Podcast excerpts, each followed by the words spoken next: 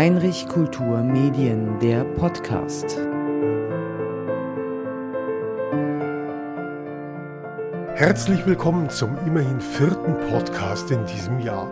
Habe ich beim letzten Mal noch meiner Hoffnung Ausdruck verliehen, dass jetzt alles leichter wird, so sehen wir uns nun schon mittendrin in der vierten Welle.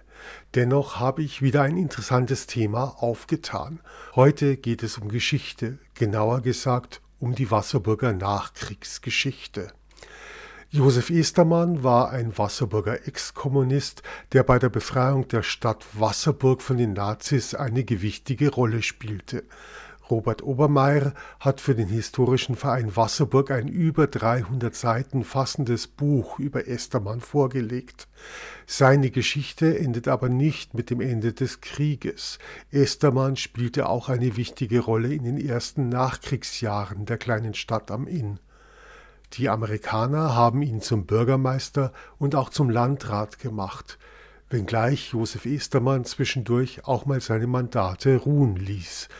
Schauen wir uns aber erst einmal an, wie sich Wasserburg am Inn in den letzten Kriegstagen darstellte. Viele Kriegsschäden gab es nicht, weiß Robert Obermeier.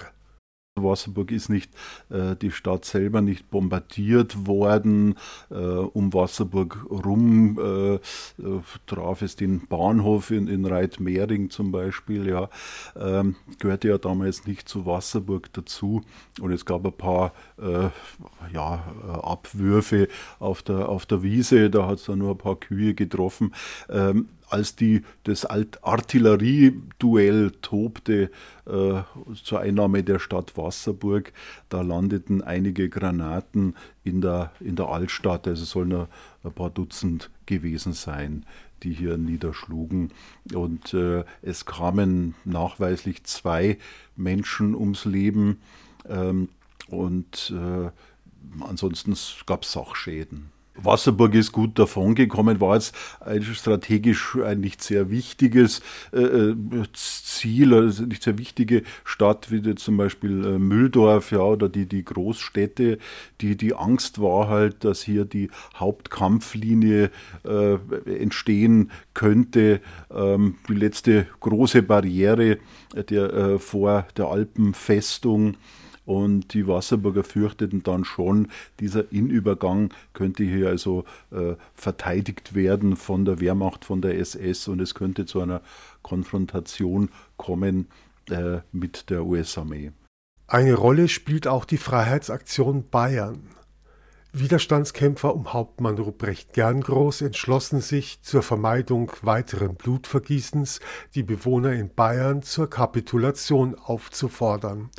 Ein wichtiges Mittel dazu die Besetzung des Reichssenders München. Soldaten ähm, hatten hier diesen, die, die sich der äh, Freiheitsaktion anschlossen, haben dann diesen, diesen Rundfunksender in Ismaning besetzt. Das gelang ihnen äh, und sie konnten dann von kurz vor 6 Uhr bis nach 10 Uhr am Vormittag verschiedene Aufrufe starten ähm, äh, mit dem Wortlaut, äh, die FAB hat hier die Macht übernommen.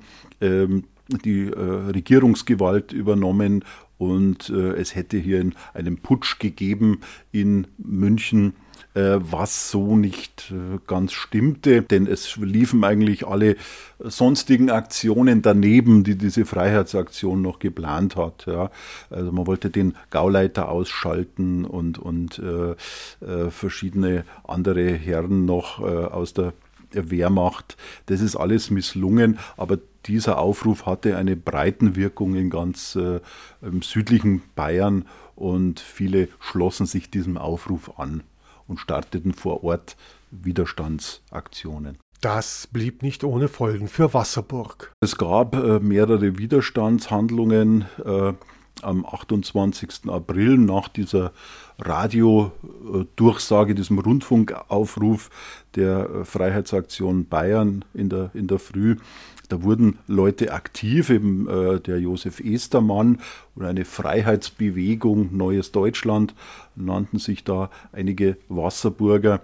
Die bereiteten sich davor auf eine Widerstandsaktion und die nahmen dann diesen Rundfunkaufruf zum Anlass, loszuschlagen, standen aber wohl nicht in Verbindung mit den Initiatoren äh, dieser Freiheitsaktion Bayern. In diesen letzten Kriegstagen also will es das Schicksal, dass Josef Estermann eine tragende Rolle übernimmt. Josef Estermann, ein gebürtiger Wasserburger, 1898 geboren, war äh, ein Korbmacher aus einfachen Verhältnissen und äh, in der kommunistischen Partei aktiv schon in den äh, 20er Jahren und der, der auch dann von den Nazis ins Konzentrationslager gesperrt wurde für ein Dreiviertel des Jahr. Der baute gegen Ende des Krieges eine Widerstandsgruppe auf, ein Netzwerk, die dann aktiv wurden am 28. April. Es war Estermanns Verdienst, dass er das eingefädelt und vorbereitet hat und dann diese Gruppe auch angeführt hat, diese Aktionen angeführt hat. Er saß dann nicht direkt an den äh, Schalthebeln, er war äh, eher weit davon äh, entfernt an diesem 28. April, aber er hat etwas gemacht, das äh, doch dann gut eingeschlagen hat, das Aufsehen erregte. Äh, er hat mit weiteren Männern das Kreishaus, äh, das Herz der Wasserburger NSDAP besetzt. Die NS-Funktionäre entwaffnet und äh, unter Arrest gestellt und davor hat man dann noch die Telefonleitungen lahmgelegt, um zu verhindern, dass nach außen, dass von außen Hilfe herbeigeholt werden kann zur Niederschlagung dieses ähm, dieses Aufruhrs. Es gelang ihnen tatsächlich mehr als zwei Stunden, vielleicht sogar auch länger, dieses Kreishaus der NSDAP unter Beschlag zu nehmen. Und anschließend hat Estermann dann gemeinsam mit den örtlichen Spitzen von Partei und, und Wehrmacht äh, einen Aufruf veröffentlicht in diese Wasserburger Proklamation, ein Manifest des Widerstands, das dann verbreitet wurde über Flugblätter und das äh, auch per Lautsprecher durchgegeben wurde vor dem Rathaus. Interessant in diesem Zusammenhang mag es sein, dass die Wasserburger NSDAP-Größen mehr oder weniger bei Estermann mitmachten, wenngleich auch noch mit ein paar Fragezeichen versehen. Das ist das Bemerkenswerte an dieser Wasserburger Aktion, dass die Spitzen von Rathaus, Landratsamt, äh, Kreis, äh, Wehr, Wehrmeldeamt, äh, auch der örtlichen NSDAP, dass die so klug waren, so vernünftig zu wissen, so jetzt ist die letzte Chance, dass wir uns auf die richtige Seite stellen. Wir sehen hier Handlungsbedarf. Ähm, also das muss man ihnen hoch anrechnen, dass sie äh, da den Mut hatten, das Ganze wohl auch unter dem unter gewissen Handlungszwang natürlich. Äh, sie wussten ja nicht wirklich, ist jetzt da ein Putsch, passiert jetzt da was von München her. Äh, man wusste nicht, wie, wie, wie es steht um das Dritte Reich, aber man konnte sich denken, lang geht's nicht mehr und sie hatten dann die Courage zu sagen, wir veröffentlichen gemeinsam mit dem Estermann ja, dem Anführer des örtlichen Widerstands diesen Aufruf. Alte Wasserburger oder ihre Nachfahren können heute sogar noch davon erzählen, dass die Telefonleitung nach Berlin gekappt sein sollte. Sie hatten einen Telegrafensekretär und das ist doch äh, in dieser Gruppe und das ist ein starkes Indiz, dass der also wusste, wie man das macht. Es gibt auch Hinweise, dass nicht rausgerufen werden konnte aus dem Wehrmeldeamt und aus äh, dem Kreishaus, aber gleichzeitig gibt es noch andere Berichte über Telefonate, also andere äh, Telefongespräche waren wieder möglich. Man weiß es nicht, ob das wirklich äh, oder welchen Effekt es ge gehabt hat und welche Leitungen man genau jetzt wie lange hier manipulieren konnte. Das Gros der Wasserburger mag wohl froh gewesen sein, dass der Krieg ein Ende nimmt.